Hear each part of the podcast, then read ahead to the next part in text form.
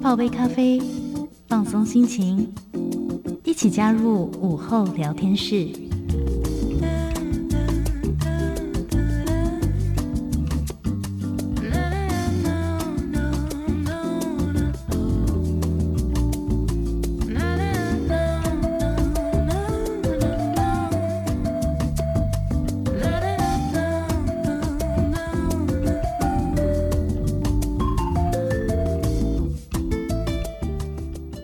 FM 九三点一台北电台，每个星期一到星期五下午一点钟，在这里陪伴你的午后王者亮，我是 Elson。今天呢，在节目当中要跟大家分享这本书，好久没有跟大家一起来读书了。然后，但是我看到这一本书的时候，我一看我就，呃，我看书名我还没有太大的感觉，因为这个心理防卫四个字，我们好像很常听到，但是又对它很陌生，我们好像。人家问你说什么叫心理防卫，你好像也讲不出来。可是看书名真的没有感觉啊，可是看到老师的照片有感觉，老师很漂亮。但是我打开这个书本的时候呢，我一看我就停不下来。因为就觉得说，哎呦，这就是我，这就是我，这就是我啊，这就是谁谁谁谁谁。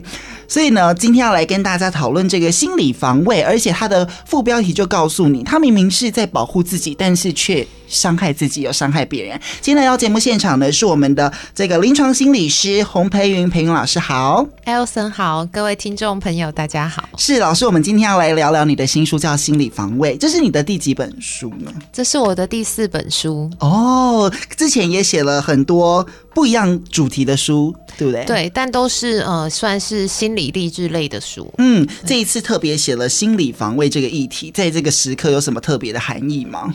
其实并没有特别锁定哪个时刻，只是说它应该是呃需要被。好好的关注，并且去认识剖析的议题，因为这个概念真的是很久以前弗洛伊德那个 那么古早的时期就提出来的。可是我觉得，其实所有心理学相关的概念，就是大家都是听过，嗯，可是深入的了解，然后去对应到自己的人生生活当中的困境，哎，好像中间就有一个很明显的断裂，对。所以，所以才会变成是说，受苦的人还是继续受苦啊。嗯。然后心理学的文章研究，就是有点像是心理学的研究走心理学的研究，这是他那是另外一个世界。可是普罗大众到底真的得到了些什么？嗯哼。能不能透过更多的深入了解？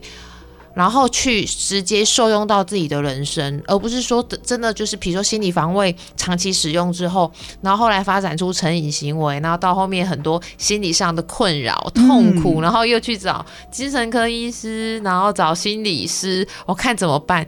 其实我觉得我写的这四本书以来，其实核心的目的都是同一个，也就只有一个。就是希望所有的听众朋友、所有的读者，大家透过读书就可以帮助自己。嗯哼，对，不需要等到后面的很严重了，伤害了自己，伤害了别人，然后很痛苦了。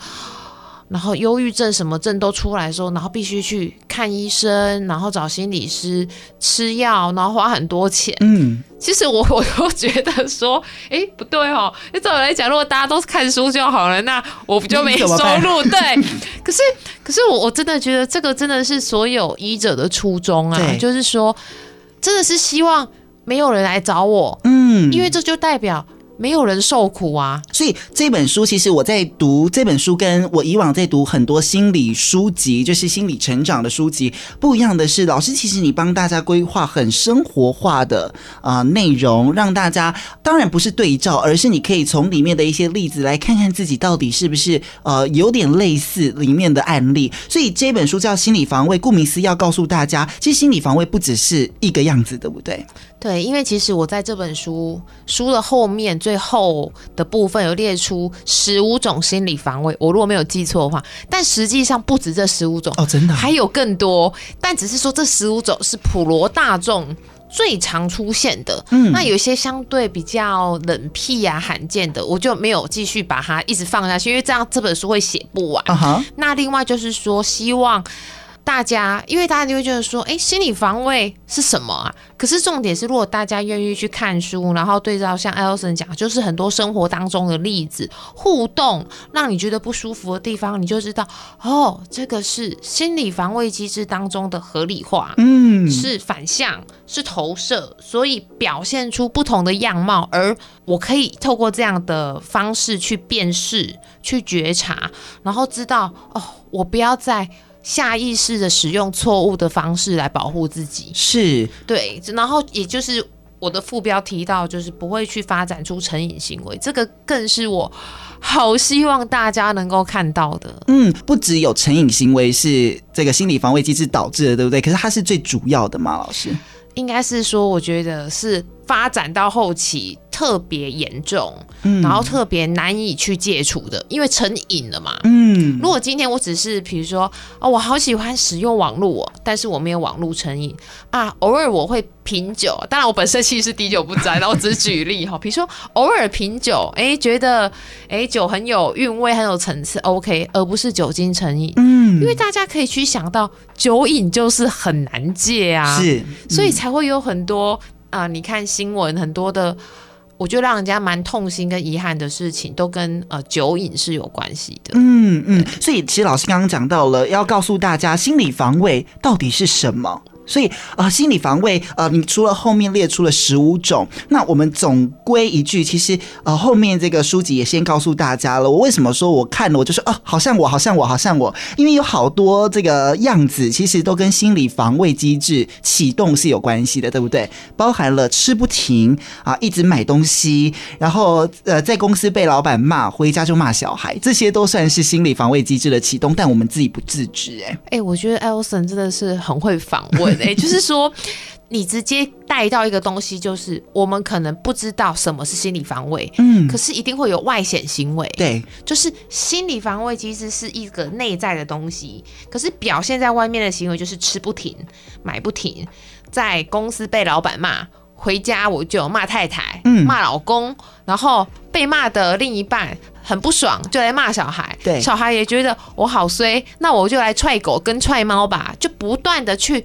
转移，好，心理防卫机制当中的一个转移，把自己承受到的冤枉委屈，可是因为我没有办法直接回击那个比我更强势的人嘛，嗯，那我就把这一个不愉快、这个痛苦转移到相对弱势的人身上，而我们比较常见的非专有名词就叫做迁怒嘛，转移。那为什么会吃不停呢？哈？我记得我之前上好多节目，说好多主持人就说：“哎、欸，吃不停就是我、欸。”哎，尤其是发生在夜晚的我们。对，我只要讲到那个关键字，而且都在夜深人静的时候，是大家就说：“哎、欸，有中哎、欸！”就好像也没有到很饿，但是你就是拼命吃，拼命吃，而且要琳琅满目啊、呃，炸的啦，然后烤的啦，煎的啦。而且我发现，我讲到食物，我就想到老师，你里面在描述食物的时候。你你应该可以当美食专家，因为你在描述那个我们这种对于美食的渴望，对于这个深夜的时候食物的抗拒不了。你你每一次都帮我们形容的很贴切。这个吃不停是什么原因呢？老师？因为夜深人静，通常也是你忙了一整天时候，你的意志力嗯特别。低下的时候，比较弱的时候，那通常也是那个很常见的一种感觉，叫做空虚、寂寞、觉得冷。对，而这个感觉一袭来的时候，一定是很不舒服的。而通常当你大白天哦，你意志力特特别好高的时候，你可以告诉自己说，这种高热量的食物不健康，我不要吃。可是通常到了夜深人静的时候，你的意志力因为已经用完了，嗯，所以就很容易被空虚。侵袭，然后就很容易瓦解。而你平常越禁忌不想碰的时候，就会反扑。嗯，因为你平常不会禁忌烫青菜啊，对不对？是你平常不太禁忌关东煮啊，对，这种水煮的东西，你一定禁忌都是那种高热量的美食，油炸的、很甜的，好、嗯、等等。所以当夜深人静的时候，觉得空虚，可能觉得哦，单身很久了，或者前阵子被甩。好，又或者是说跟谁吵架，那些不愉快的感觉全部冒上来的时候，这时候吃东西，吃这种啊、哦，平常禁止自己很久的美食，就会觉得很舒服、很疗愈，而且可以得到当下立即的满足。嗯哼，如果告诉你说，那我们来读本书吧，大家一定觉得哦，我没有心情看书，更焦虑吗？对，我觉得好烦哦，什么字我都无法入我的眼。可是一个美食一吃下去，立刻融化。对，那个糖、那个油、那个脆脆的炸鸡皮，来喽来喽，老师现在用英语来问大家，就是这些词，我们怎么抗拒得了呢？对，所以我我我想要分享给大家，就是说，我们真的不需要去这么的。勉强自己，就是说到那个时候，绝大多数的人相信我都抵抗不了。嗯，所以我们应该要更早把这个历程更早的往前推。那个空虚、寂寞、觉得冷的那个心理成因是什么？嗯哼，比如说，如果真的是因为单身，真的是因为呃，可能前阵子结束了一段可能是爱情长跑十年的感情，其实真的要去处理的是那一份。情绪是那个事情带来的各种痛苦，是心酸，然后觉得自己呃非常的寂寞。我觉得该去看见的，该去深入处理的，其实是这一块，嗯哼，而不是说这些东西在日常的时候都告诉别人说我没事，我很好，情商什么东西好，或者是欺骗自己说单身很好。哎，我要先说单身是真的很好，可是如果它变成是一种合理化。一种否认的心理防卫机制，我没有难过啊，嗯、呃，还好没有结婚，我才可以自由自在啊。我先说的这个前提是说，当它变成是一种用来心理防卫的说辞的时候，嗯、阻挡掉别人的关心，阻挡掉自己去面对这个问题的机会，不去面对这个问题，这个情绪它就会永远存在。嗯哼，因为下班了，没有人会问你。好，夜深人静的时候。感觉会跑上来，而问题就会浮现出来，就会觉得哦，我真的很伤心，我真的很难过，我真的觉得很寂寞、很孤单。而现在的人，Uber Eat 又这么的方便，真的，你都不用出去面对人，你就有食物可以吃。在夜深人静的时候，灯关起来，窗帘拉起来。电视打开来配食物多赞啊！对，而且你要买几百块、几千块，对啊，要买很多家都很容易。嗯嗯，是。所以其实老师刚刚讲到，明明我们例如说我们晚上吃东西，然后偶尔放纵一下自己，这明明是一种这么立即可以疗愈的，它听起来是这么。说实话，它这么好，这么方便，而且又这么快速的可以疗愈我，让我瞬间忘记我白天发生的不开心、白天的疲惫。但是为什么你却说这是一个错误的方式呢？呃，我要先说，大家不用过得很像什么清教徒啊，或者是什么那种天哪，我们要过午不食，不用这么痛苦哦。我要讲就是说，你偶尔的吃，当然是偶尔的吃宵夜，对对对，偶尔的就是哎有个。呃，晚上的聚餐，然后多吃点，当然没有关系哈。我们又没有要当什么名模或什么的。问题是出在吃不停。嗯，比如说吃完晚餐之后，你想说，哎，那来吃个咸酥鸡当宵夜，OK。可是暴饮暴食通常是什么？吃了几百块的咸酥鸡，然后又去吃什么巧克力蛋糕、面包、吐司，直接啃掉一条。因为我很多个案都这样跟我讲啊。嗯、然后冰箱有什么东西？饼干、吐司已经吃掉一条了，冰箱还有什么饼干？吃完，然后储藏柜里面还有泡面，搞又来泡。问题是出在吃不停哦，不是。不是瞬间吃很多东西，而是一直吃，一直吃，一直吃，那加起来就会很多啊！哦，对对对，也是，就是一直不间断的在吃这样子，看到什么就吃。因为这段时间就等于说，他可以把自己的那个面对痛苦的那个想法中断掉。嗯，因为一直吃，他就不需要去想啊，让我难过的事情原来是这些，然后我可以怎么做？但我要讲，其实老实说啦，就算你吃不停，然后吃很多，我觉得某个程度上也就算了。真正的一个恶性循环的一个状况，就是隔天醒来万分后悔，脸肿了，对，充满罪恶感。天啊，我的脸那么肿，好，就是盐分很多，因为大家都知道那种什么高油高糖的东西，盐分都很高，所以隔天醒来，天哪！假设你要上镜头，假设你要面对同事、面对朋友，怎么会这么的浮肿？那更不用讲胖了，可能也许几公斤，可能是。当然，其实说实在话，如果你有在研究营养学，应该不会瞬间真的胖了，应该是水分的增加。嗯，然后去量个体重，就觉得天哪，我就是管不住自己的嘴巴，然后又很自责，嗯，罪恶感又很重，然后又形成啊，那我是不是要赶快去多跑个几圈？甚至有些人他会催吐哦，嗯，这就会牵扯到饮食障碍部分，哦、因为吃了很多怕胖嘛，嗯，所以会催吐，好，又或者是过度的运动、滥用泻药，哈，就是它会形成一个恶性循环，因为很少有人暴饮暴食之后可以很坦然的说。胖就胖啊，没有这样的人。嗯，是是真的。所以老师，你在案例看到这么多这个食物饮食的暴饮暴食，是个案例多吗？大家现在都用这样子的方式来调节自己的压力、不开心或痛苦吗？潜在的我觉得很多，应该是说会愿意花钱来做心理治疗的，嗯，不算多。可是我们可以去回推。因为你要花钱做心理治疗，代表对他来讲是很急迫了。可是还有一大群的黑数，就是在挣扎中有这样的问题了。可是对他来讲还没有到他要花很多的钱做治疗。嗯，可是这样的黑数，其实你只要去问问朋友啊。对不对？你就会听到很多的啊，只是差别就在于说，哦，这个朋友他是透过吃，这个朋友是透过喝酒，借酒浇愁嘛。嗯，那有些人是疯狂购物，买了好多东西，买不停。哎，比如说明明就没那么缺鞋子跟包包，可是就一直上购物网站，一直买。上个礼拜、上上个礼拜、上上上个礼拜买的，有些还没寄来，有些是寄来的，你都还没拆箱。嗯可是还是继续买，为什么？因为想要填补心中的痛苦，是想要让自己觉得，哎，我又拥有拥有了新的东西、新的玩具，有那种暂时的快乐。嗯，可是这些东西买完刷卡结账之后，陪伴着你的就是账单，对，问题依旧存在。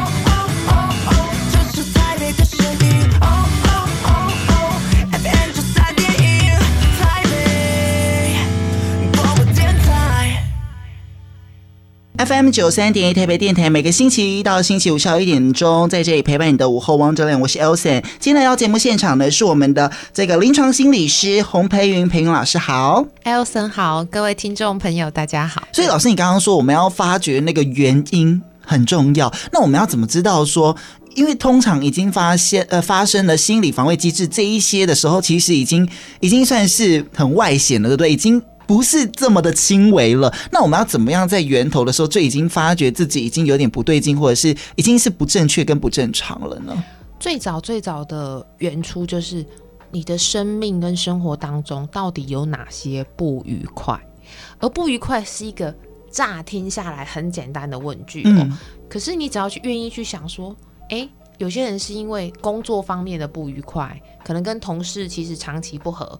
不受主管的赏识，又或者是感情上的不愉快，诶，跟另一半长期已经形同陌路了，又或者诶，另一半有人他可能在外面有另外一个对象，好，又或者是说爱情长跑很多年，可是最近结束了，诶，这也是很多人很难过的的难关，又或者是跟自己的爸爸妈妈，好，原生家庭常年的摩擦。嗯，可能爸爸妈妈电话一打来啊，就是吵架，好，然后就是挂电话收场，好，各式各样的不愉快。还有每一个人哦，只要你是呃在职场上的人，通常每隔几年应该就会处在一个就是你的呃生涯上的瓶颈的转换。诶，有些人诶，他可能不断的升迁，可是相形之下，自己做的工作是有收入，可是好像没有这么大的热情。嗯，那我是不是该转换跑道呢？又或者是说，还是该去创业呢？又或者是说，工作看起来也都很顺，可是就是有一种空虚。因为我确实在不少的呃收入不错的呃科技业的的朋友口中，真的都会听到说，收入真的是蛮漂亮的，蛮多人羡慕的。可是我这个工作做起来，好像没有什么成就感跟价值感，嗯，那种生命的那种自我价值实现的感觉。可是我们以前都听到吼，有钱就买得到快乐，所以在他们身上未必是快乐，对不对？对，因为我记得好像到底是哪一篇研究，还是相关很多文章，大家去 Google 应该找得到，就有研究过说，到底年收入多少是一个快乐的一个最好的值。听众朋友，如果你要在心中猜一猜哈，我给大家五秒钟好，你要不要比比看？你说年收入多少吗？我们都讲年收入破百万，那我就用一百好了。一百大概就好，一百好像也太少。两百，两百。好，不，我不知道各位听众朋友刚才在心中飘过的数字是什么？答案就是两百万上下。哦，真的啊？更多不会更快乐，但更少也是哈。所以这个是好像是国外好像蛮多研究，还是哪边有特别提到，真的好多人都验证说。你大概可以把你的人生基本上物质顾好，然后精神生活也可以过得不错，因为更多可能会有其他的困扰。其实大概那个值就是两百多万。嗯，对。那其实这就是让大家去想说，如果你的生命生活当中有任何的不愉快，因为心理防卫机制的启动就是想要把那些不愉快的感受、想法、生命经验把它挡掉嘛。是，比如说。就像我前面讲，比如说啊，失恋很痛苦，想要把它挡掉，又或者自己做了什么错事、糗事，很想要逃避它。好，比如说，哎，工作上呃，最近可能被呃别人在升职，但是自己没有升职，甚至是被外派到一个呃相对大家觉得啊，一定是你表现不好才会去那个部门。嗯，可是每个人都爱面子啊，这个没有一个人例外，大家都很在意自己的面子。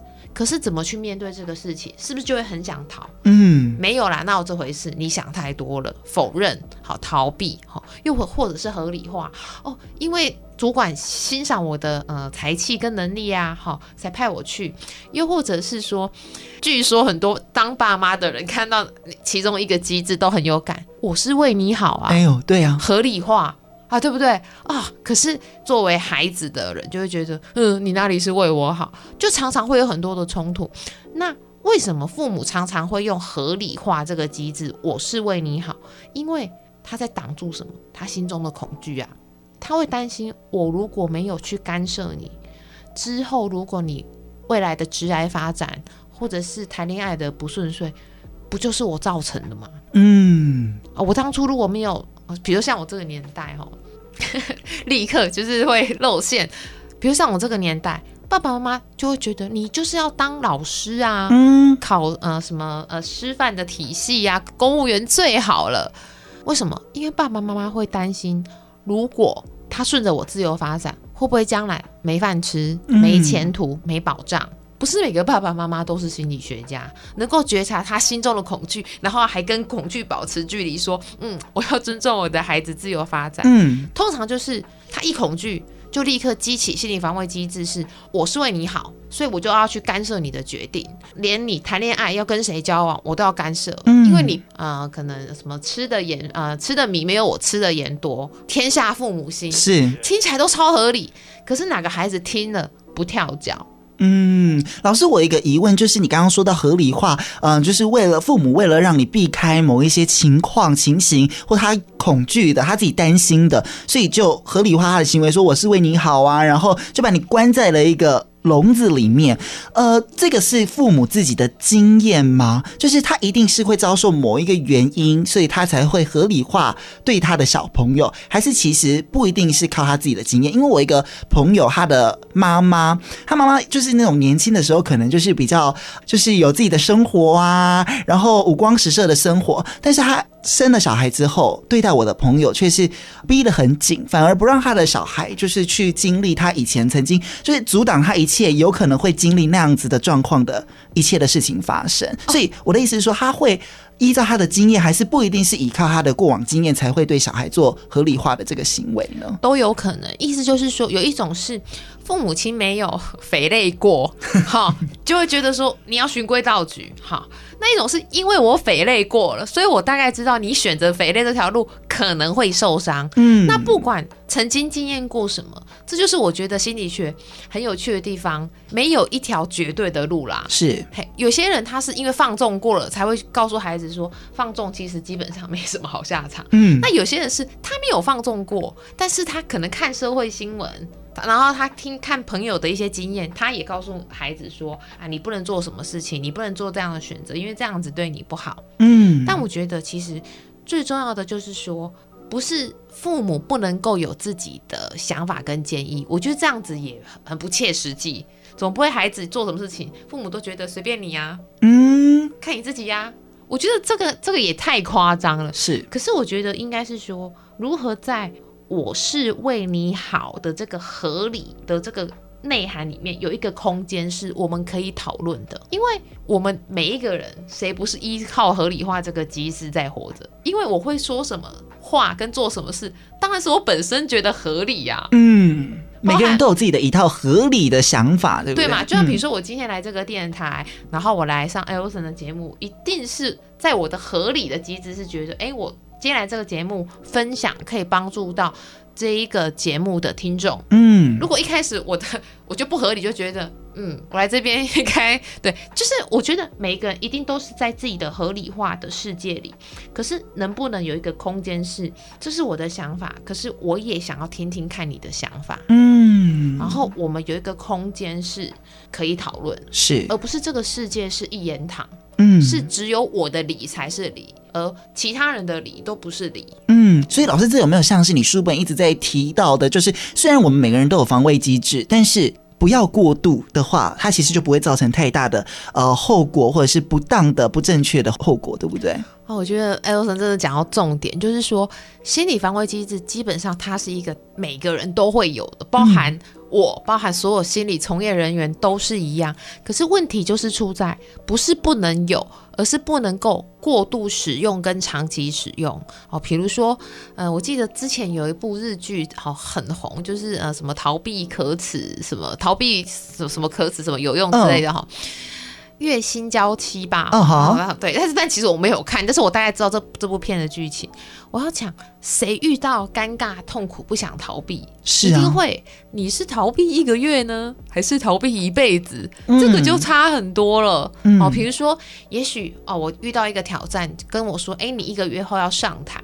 那我可能会觉得说，天啊，好难！然后上台演讲，或是上台做什么样子的一一个呃表演或表现，一开始我会觉得哦，压力好大，好想逃避。好，收到这个邀请的时候，先不要回信。第二天还是不想回信，再过一个礼拜还是不想回信，因为这压力。拖延症，拖延症，对，就类似。嗯、可是我也许我逃避一个礼拜，我就可以回信，就是说好，我决定去或不去，嗯，而不是我就彻底的逃避，当做没看到。因为大家可以去想一件事情哦，我相信每个听众朋友其实都非常的聪明哦，就是说，所有你逃避的事情，只要你愿意去面对它，而面对它的同时，你之后跨越了这个困难，你的生命会整个来到一个新的高点。嗯，比如说我刚才举的例子哦。我比如说要去呃面对大众演讲，我就压力很大，而那个场子可能是一个呃五百人，然后是一个非常知名的企业。一开始逃避，我不知道到要不要去。也许你选择了，好，我去。那这段时间我好好准备，然后那天时间到了，你就完成了这一场演讲。不管你讲的好多好，或者是普通，但你一定会发现一件事情。你得到了一次非常珍贵的经验值，是之后你的履历就可以多一个。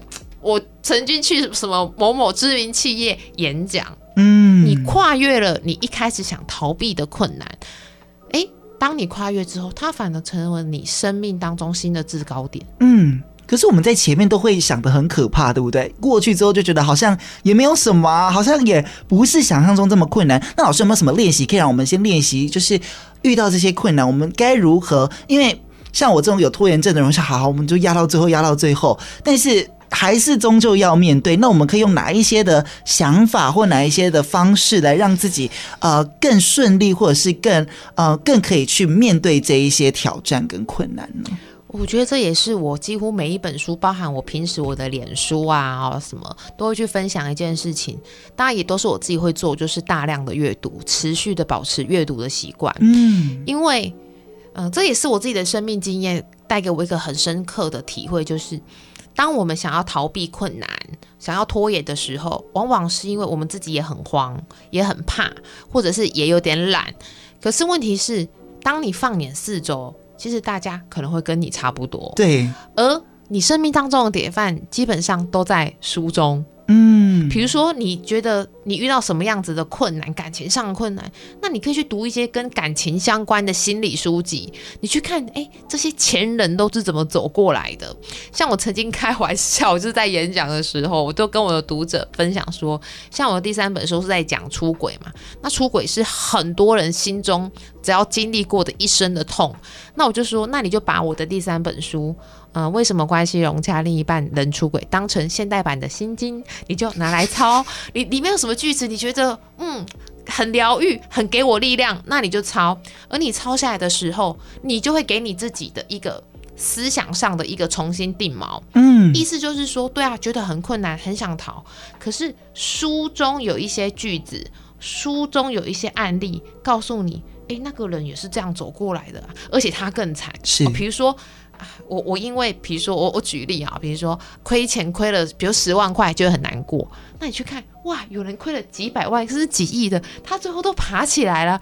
那我这个好像也还好哦。嗯，我我常常觉得说，听演讲啊，看书最好的帮助就是你会发现遇到什么困难，你都不是孤单的，嗯、因为不会前无古人，是永远都会比你更惨的人。啊哈，然后他都走过来了。而且他绝对不是说，因为他含着金汤匙，或者是说他的背景资源多雄厚，你一定都会发现他比你拥有的资源少更多的人。嗯，可是他走过来，而你看书、听演讲，你就会发现，第一个你不孤单，第二个你要怎么做，就是你可以去参考他怎么做。嗯哼，而且我也很鼓励大家哦，你可以更仔把书读得更细，就是说，诶。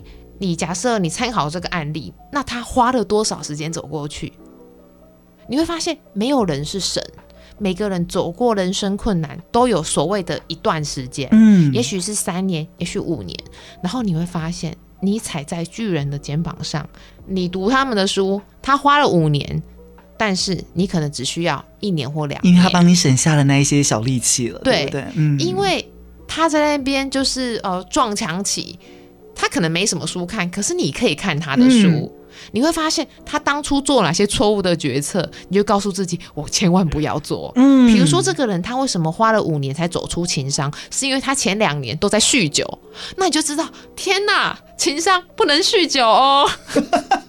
是是是，所以其实我在读这一本书的时候，跟我以往在读一些。因为现在市面上有太多在讲啊、不同层面的心理状态，或者是励志的，或是人家所谓心灵鸡汤那一种类型的书。我读老师的书，我觉得有点不太一样的是，老师你一直把自己这两个字回归到书里面，对不对？你觉得？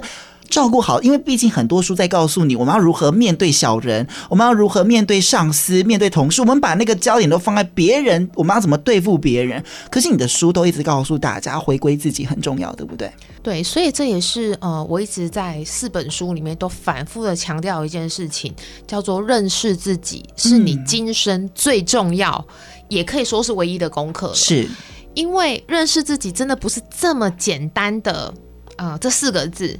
认识自己，它可以无限的延伸，叫做认识自己的潜能。嗯，很多人会觉得我没救了，我没希望了，我没有办法处理这样的难题，我没有办法离开呃不适合我的情人或者是婚姻。可是那些你觉得做不到的事情，是因为你没有发现你很有潜能。嗯，而那个潜能，因为你还没有看到，就好像我我都常举例，就是说你会觉得说天哪，我好穷。可是你不知道，你家弟弟是都黄金呢？是有可能哦。对，就是就是类似这样。你要认识你自己的潜能，还有你要认识自己的什么独特性。嗯，所谓的独特性，就是你千万不要再拿自己去跟别人比较。嗯哼，哦，比如说有些人他就是有呃可能外貌上的优势，可是很多人真的会有一个迷思，叫做我会呃输给。我会在情场上可能吃瘪，好这样，就是因为我没有对方漂亮，我没有另外一个男生帅，或者是我不够有钱，我学经历不够高。可是各位，只要你愿意静下心，你去摊开所有你，你不用去看名人，你刚你光是看你身边所有的呃的故事跟案例就好了。每一个人都有属于他的亮点，嗯，因为如果我们都是在比较这种最表浅的东西，你会发现你。那个比较是没完没了，同时那个也都不是重点。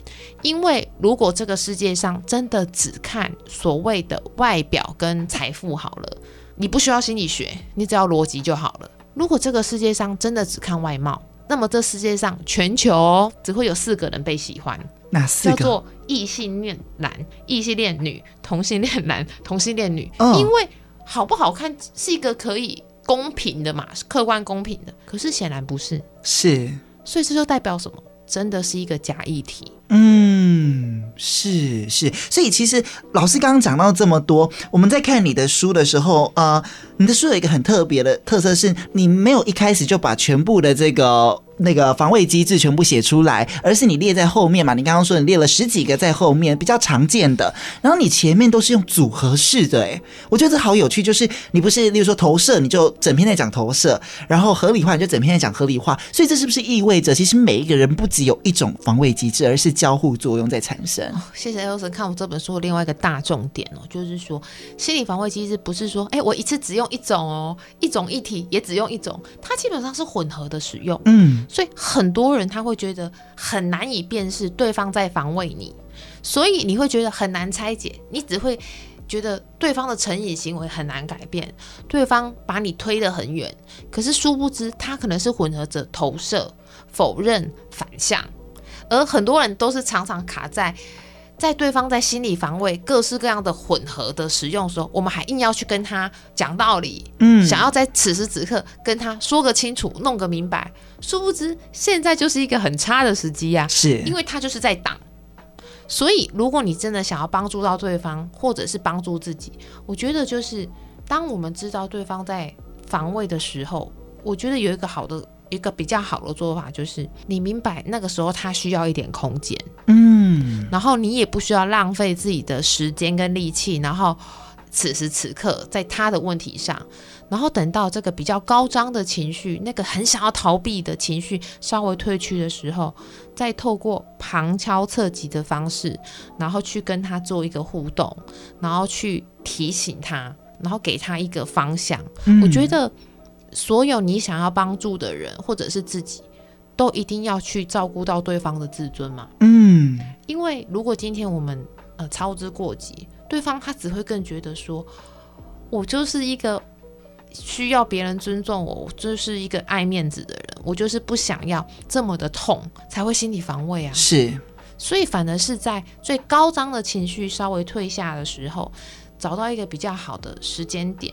然后学到一个比较好的方式，再去帮助对方，再去谈那个他想要逃避的东西到底是什么。嗯，所以老师，我们最后来跟大家讲一下，虽然你讲了这个心理防，我们刚刚都讲好像比较不正确的、不成熟的哈，你也讲到这个不成熟的防卫机制，难道它真的都不好吗？有没有一些比较好的心理防卫机制？其实呃，也在我们日常生活当中，它造成我们是正面的、正向的一些效果呢？相对正向的有两种，一种叫做升华，一种叫幽默。那幽默大家都可以比较好理解嘛，嗯、就是用幽默方式去化解一些尴尬啊、困窘。那升华就是他把那个很痛苦的情绪跟能量拿来做非常积极、建设性的，嗯，甚至是帮助别人的方式。那哎，那那这样子有需要特别去强调升华吗？升华不就很好吗？所以这就是我觉得我这本书又有另外一个独特之处，就是说，当然你把这种痛苦的感觉化为帮助社会、帮助他人的一个力量跟方式，当然是好的。可是如果又过度使用呢？意思就是说，也许有一个人他是因为呃呃跟另一半的感情可能已经相敬如。冰好冰块的冰很多年了，那他干脆就想说啊，我既然跟他谈不来，那我就是在外面可能热心公益好了啊，参加很多活动。当然，热心公益是好的，做很多好人好事也都是很棒的哦。可是，如果他把所有的时间都拿来在外面热心公益，那请问他的家庭呢？嗯，甚至这也是我常常想要告诉大家的，会不会其实那个可以沟通，然后调整的黄金期反而就错过了，因为多数的时间跟心力都在外头了嘛。是，而且外头又会给你一个回馈，让你离不开，会觉得对啊，我这样子做很对，很棒。可是殊不知，那一个一直无法，应该是说没有解决的痛苦不也是一直摆在那里吗？嗯，所以就是在心理防卫机制当中，我觉得有一个很大的重要、很重要的部分，就是要有弹性，你可以用。